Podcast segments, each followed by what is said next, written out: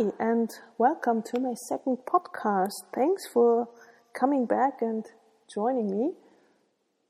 Um, the last time, well, the first ever podcast, I've been talking a lot about myself and about Elfo counseling and what it is, what I'm offering. And now I want to, yeah, jump right in and start with the first topic. I will have a special topic with each podcast and this time I have chosen emotions because I think emotions are there from the very first minute after birth. I mean, of course, children have emotions even before they are born, but we can't properly deal with them. We can't do anything about them. We don't feel them. But once the child is born, we certainly feel their emotions right away. And this is when we start struggling because nobody tells us about these emotions beforehand. Nobody tells us how to deal with them, or at least what we can do or what we can expect. So they come and they are there, and we are tired, we have our own emotions, and now we have two sets of emotions to deal with basically. And there isn't a real recipe I could offer that says, well, in this situation, just do that, in this situation, do that. This doesn't work. This usually never works with children because children are different. Every child has an own set of mind, own set of emotions, and own personality and character. So usually there's never a recipe that works for every child. And this is good because we, as parents, are different as well. There are things some parents can do we can't. There are reactions other parents have we don't. Some stay calm and we say, Oh my God, how can you stay so calm? I would explode right away. Yes, we are different. We have other experiences. We have other expectations. So we can't stay calm in that situation. We we might be able to in a few years when we have learned a lot and when we have when when we have grown with our children.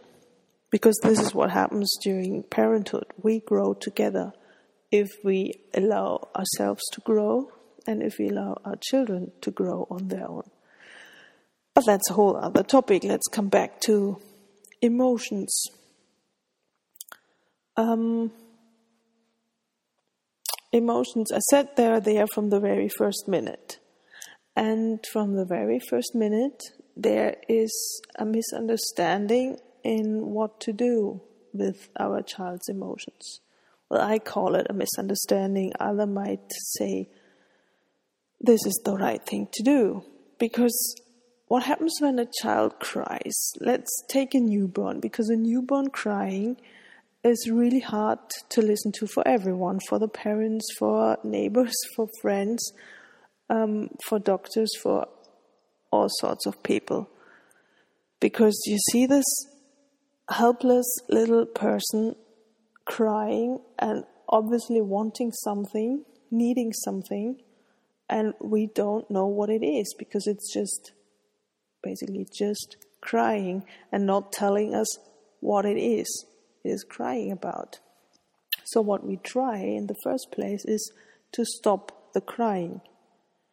And this is what happens four years later. Still, we stop the crying, we stop the screaming, we stop the hitting. And in the worst case, we have stopped the emotion as well. But what we haven't done is we haven't shown our child or taught him to how to deal with these emotions, how to handle them, how to grasp them as emotions and as this certain emotion and how that really feels. What we have done is we have closed the door and said, This emotion is not right, let's move on. So, I'm not saying to let your newborn child cry. I'm not saying to leave it by itself and let it cry. What I'm trying to say is listen to the crying And don't become nervous and crazy when your child is crying because many parents and this is natural you know this is natural that we that we worry and wonder and we buzz around and we start to panic and we have fed our child we have changed the diaper and everything seems okay and still we can't figure out and the child continues to cry so of course at some point we go crazy and we just want want this crying to stop. Um, but what happens most of the time is that parents create a checklist. They create a checklist of things to do when the child is crying. And this is something when parenthood becomes automatic. You know, you you just go down your checklist, you don't listen to your child anymore, you don't observe anymore, you just do things to stop another thing. And that's not healthy. Because these emotions our children have, they will always have them. For the rest of their lives, they will have emotions. And what they will have to learn is how to deal with them, how to accept them, and how to deal with them properly. And if it means I have to cry when I'm sad, then so it is what we as parents have to learn is how to stay calm, how to comfort our child through this, and how to show our child it is okay to be sad. It is okay to be angry, or it is also okay to be mad. Mad at us, mad at yourself, mad at the rest of the world. It is okay to be like that. It is not okay to hit others. It is not okay to bite or to throw things and and do something that might harm others. But it is okay to have those emotions. And this is, I think, something parents should know that these emotions are okay.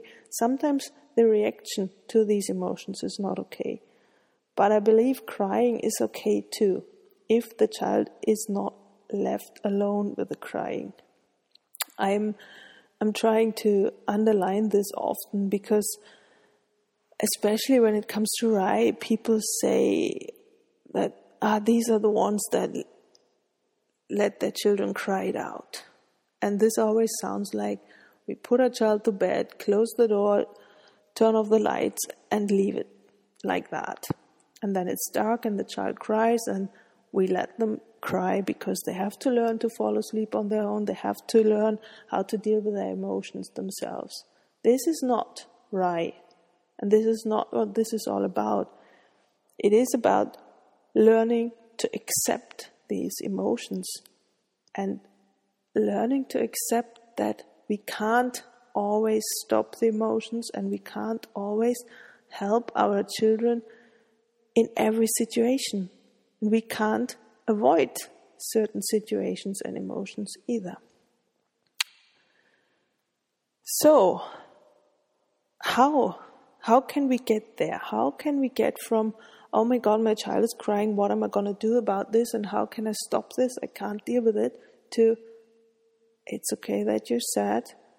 I'm right here. I'm with you and I can hold you and comfort you. And I can tell you from my own experience, it is a long way. It is a long walk to go to get from A to B, but it is a wonderful walk, and when you're there, or nearly there, because being properly there might be uh, a goal we shouldn't give ourselves, because then we want to be perfect again, and that makes us less authentic. But we want to go get on this path and we want to try and get there because this is already enough. Trying to get there and getting on this path. Um, so, what is it we can do? What what does a child need from us so it can learn to be with its, its emotions? First of all, we need to learn what I just said that emotions are okay, that the reactions to the emotions usually are okay unless it harms the child or it harms ourselves or others. But we have to learn that this all is okay. Anger, madness, sadness, and grief and fear, all sorts of negative emotions are okay. And we have to learn to understand these emotions because quite often our children are mad in situations when we think, Jesus, that, that was just nothing. Just because you can't have the blue cup instead of the red cup, you don't have to go mad. But for the child, this is important right now. And it doesn't mean that we have to change the cups right now. It doesn't mean that we have to jump because we're always scared, like, oh, but what if I do this now? Then at some point he will do everything because he knows he, he can get his way. It is about understanding this is hard for you right now, or this is sad for you, you're angry. You don't want to stop playing, but we have to go home now. And once I have understood why the child is reacting and what emotion I see, I can then make up my mind and do what I think is okay right now. It might be that I say, we still have to go home. It might be that I say, okay, we can stay for another 10 minutes, but then we really have to go and we have to hurry. And it might be that I say, I'm sorry, the blue cup is in the dishwasher right now, and I just don't want to get it out and wash it, and it is gone. It might be that I say, okay, I quickly get the blue cup for you if it is so important for you. It is about understanding the emotion, trying to understand that this is really hard for the child right now, not putting our emotions and our point of view in the way. It doesn't matter if we think this is a minor drama and the child is creating a big drama out of it. It is hard right now, and we have to accept that. And then it is much easier for us to deal with it. And once we have understood, we are then ready to deal with the emotion properly. Um, but this takes time because what it also takes is patience. Patience to to grow in ourselves to because this understanding it's not always easy. It's not always that we see what the child is bothering. Sometimes it is throwing something and we don't know why. Sometimes it is sad and can't tell us why. And then we can't understand what the emotion is behind. Um, but we have to accept that this happens too. And we have to stay patient. We can't go ahead and say, Now, can you please tell me what is going on with you? Tell me, tell me, tell me. We have to be patient. We have to listen, or we should listen. We don't have to do anything. We can and we should uh, listen and let leave the child. You know, sit there and show the child, I'm here, I'm with you, and if you're ready, once you're ready, I'm here for you, and I can listen to you, and I can try and understand you. And even if we don't understand the child, we can still tell the child, I have no idea what's going on right now. I wish I could do anything about this, but you seem to be really upset. You seem to be really, really angry and I'm here if you need me. Um, so, patience is usually something most of us parents are lacking because we're tired, we're stressed, and we have other things in mind. Uh, we have to do some housework or work or whatever, and we don't have the patience all the time. But if we don't have the patience, our children won't have it either. Because they are learning from us. And once we become panicky and go crazy about something, then they will too. And if I go mad about uh, my child being mad and throwing a tantrum, then he won't stop. You know. So it is really on us to become a little more patient. So, this whole acceptance of our child's emotions, the, the understanding of why our child might be sad or angry or upset, and the patience to, to deal with that is something we need. And once we have that, we can then do something about these emotions, or at least do something to let our child deal with the emotions. And I have thought about this a lot and I have come up with five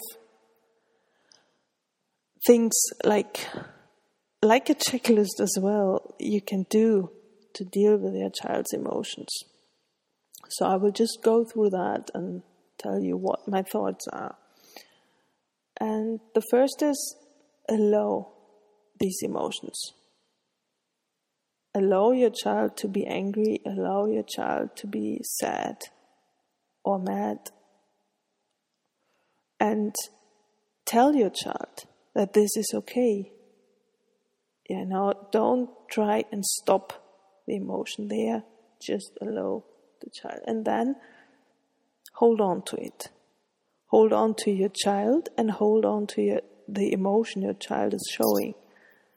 Uh, this means when your child falls over and it starts crying, then you go usually go over and you pick up the child and you try and comfort. You try and see if if it, he has hurt himself or if he if he's okay.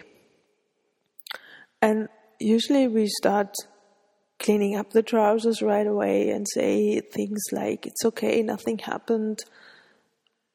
And what we should do is hold on for a moment and listen to your child's cry. If it is really heavy, then so it is. Even if we have seen nothing major happen. For the child, this is hurtful and painful, and this is what it is right now. And we can just hold on to this and say, I'm here and I'm listening to you crying, and it looks like you have hurt yourself. And wait. Don't say much. Don't start overreacting and oh my god, have you hurt yourself? And is it okay? Let me see if you're bleeding. And oh my god, you're all dirty. And shall we go home and put a something on it? No, just be there and hold on to this moment and the emotion your child is showing. And then try and say what you see. You know, explain to your child what you have seen and what you are seeing right now. I've seen you fall over, uh, you fell over, and it looks like you hurt yourself and you're really upset right now. Maybe you you're angry or mad about yourself that you fell over because you just wanted to run after that other child. And what a child learns from that is to name emotions. You know, it learns, huh, okay, this is when I'm angry, this is how it feels when I hurt myself. Or this is hurting. This is being angry. This is being sad. This this emotion combined with a name for it. And this is how a child learns to tell us emotions later on when he starts talking and might hurt himself in his own room and we haven't been there and haven't seen it. And then we wonder what happened. And then our child might be ready and able to say, I just fell down something and I hurt my knee.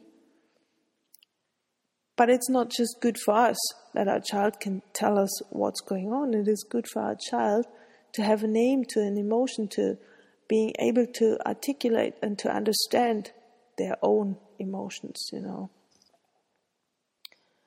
And then we should be ready to let go again of the situation because if we are really there in this moment, you know, the child has fallen over and uh, we are comforting, and sometimes the child then jumps up and continues as if nothing had happened. And then we might sit there and say, Are you okay? Are you sure you're okay? And, and be careful now and stop running around like this. No, we have to let go and accept that the emotion is gone now and that our child does not need us anymore right now. It is okay. He is okay. So let go and don't put other emotions in this whole situation that aren't there. Because on one hand, it is difficult for us to, to deal with the emotions, to understand them. On the other hand, it is difficult for us to to let our child be to their own emotions and to them not needing us anymore. In the first weeks and months and years, they need us a lot. And when they don't need us anymore, it is hard for us. It is hard for us to let go. But to let go is something we can't learn early enough because it it is always there. This is something we always have to do when having children. We always have to learn to let go. We have to let go of um, breastfeeding. We have to let go of maybe co sleeping. And later we have to let go of a child because he's going to school. And even later we have to let go of him because he's leaving our house and starting his own life. And there's always letting go. So, in these small situations, we can learn to let go and trust our child that it is okay, that he is okay, and that he is fine with his emotions and he can deal with them. We don't have to do anything about it and we don't have to be there all the time. And after we have let go, we should still be able to um, be there again and to to uh, basically greet these emotions again. Because what can happen is we send our child to bed in the evening and we cuddle our child and talk about the day. And then something comes up again that may have happened during the day. And we should be aware of this and ready to talk about it again and to bring it up again, although we might have thought this is gone and we have talked about it and it's over. It might not be over. So we should be ready to deal with it again and again and again. And this might be painful as well for us because there might be moments when our children start asking us really difficult questions, and we are glad we have maybe um, talked about it enough and think it's okay for the child, but it might come back again. And also, all sorts of, of experiences, like my son has broken his arm twice and had to have surgery and these experiences come up over and over again, and he keeps talking about it. And even if during the day you think he's fine and it's all good now and it's behind us, these emotions come back up, and we have to be ready all the time to face these emotions again and talk about it again and comfort a child again and deal with it again. So we always have to be ready, basically. Well, as a parent, this is our job, being ready to be there where needed all the time. 24 hours a day, seven weeks, seven days a week, basically. Um, so, if we if we remind ourselves of all these steps, like allowing emotions, holding on to it, naming them, letting go, and then being ready to face them again. We basically have everything to deal with emotions of our child. And we might then be able to to have a child or not be able to have a child, but to show our child that emotions are okay and our child can learn how to deal with their emotions. And I mentioned before that usually the emotion our child is having is okay, it's just the reaction that is not okay. And this is, for example, um, when they throw tantrums or are really, really mad, that or even when they are scared that they do something that harms themselves, they throw things or they bite or they hit, we, we really have to show them or tell them it is okay to have the emotion, it is not okay the way you react to them. And then we have to see what comes up and we have to find a way with our child how to deal with the emotion differently. And this takes time. And I think every parent and every child educator should know that you can't stop a child from biting right away. It is a process, and we have to figure out why a child is biting. We have to figure out what the emotion is behind, and then we can find a way with the child to stop him from biting, for example, or hitting or whatever he's doing. So it is really important to understand that it takes time, and this is what basically applies to everything, to all emotions and us dealing with them. It, it, it does take time. It does take time for us ourselves to to accept these emotions and to learn to to hold on to them and not close the door and lock them away. It does take time for us to to um, to name the emotions for our child and to say you are really angry and sad because it is something we haven't usually learned, you know, and it is difficult for ourselves.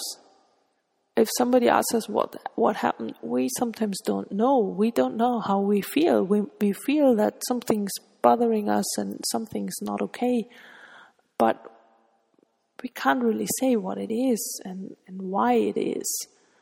Um, so it is something we have to learn, and while our child is learning it. And this is what I what I meant when I said we are all in it together. We are growing together because whatever our children are feeling and doing, we are growing on it, and we are growing with the child, and this makes the whole process so exciting. I think it makes us so exciting and can be really joyful as well. Obviously, for most of the time, I find it joyful, and other days, I think it's really challenging. But this is life. It's not always joyful, it is challenging as well. But I think we can have more joyful moments by knowing certain things and allowing certain things and accepting certain things. So I hope um, with everything I have said now, um, you might find it helpful how in how to deal with your child's emotions. I mean, of course, there are always situations where you're stuck and you don't know what to do. You can't figure out the emotion behind. But this is something I can't solve in, in a podcast because, as I said, there isn't a recipe. But I think it is quite, I found helpful to know that the the best thing you can do is to accept an emotion and the reaction to it too. You know, to accept this crying and allow the crying. When your child, like your your baby, does not want to be with someone else, but you really have to go now. You have an appointment and you have to go, and your child does not want to be with your partner or your mother or your best friend. It is good to allow your child to cry and to to accept it. And it is so so healing to know that it is okay to cry and for me to allow it and to still go. And the same is like when you have siblings and the older one is really um, mad about it, mad about the the younger sister and mad about you not being there for him as much as you used to be, um, the best thing you can do is to accept and allow your child to be mad about this. And once you have really learned that this is okay, things are so much easier. And you stop struggling to to stop the emotion and, and to avoid the emotion and to stop the crying. When you have learned to accept it, that it's okay, that it's there, then it is so healing for you and for the child. And everything just falls into place. I mean, I have been there and I have struggled a lot and I have learned how calming it is to accept these things. And then it becomes easier to deal with them as well. So it is a process, it doesn't happen by tomorrow, but it is a really helpful healing and calming process. And I hope you can enjoy this process. And I hope you will join me for my next podcast. For now, I say goodbye and yeah, look forward to to the next time.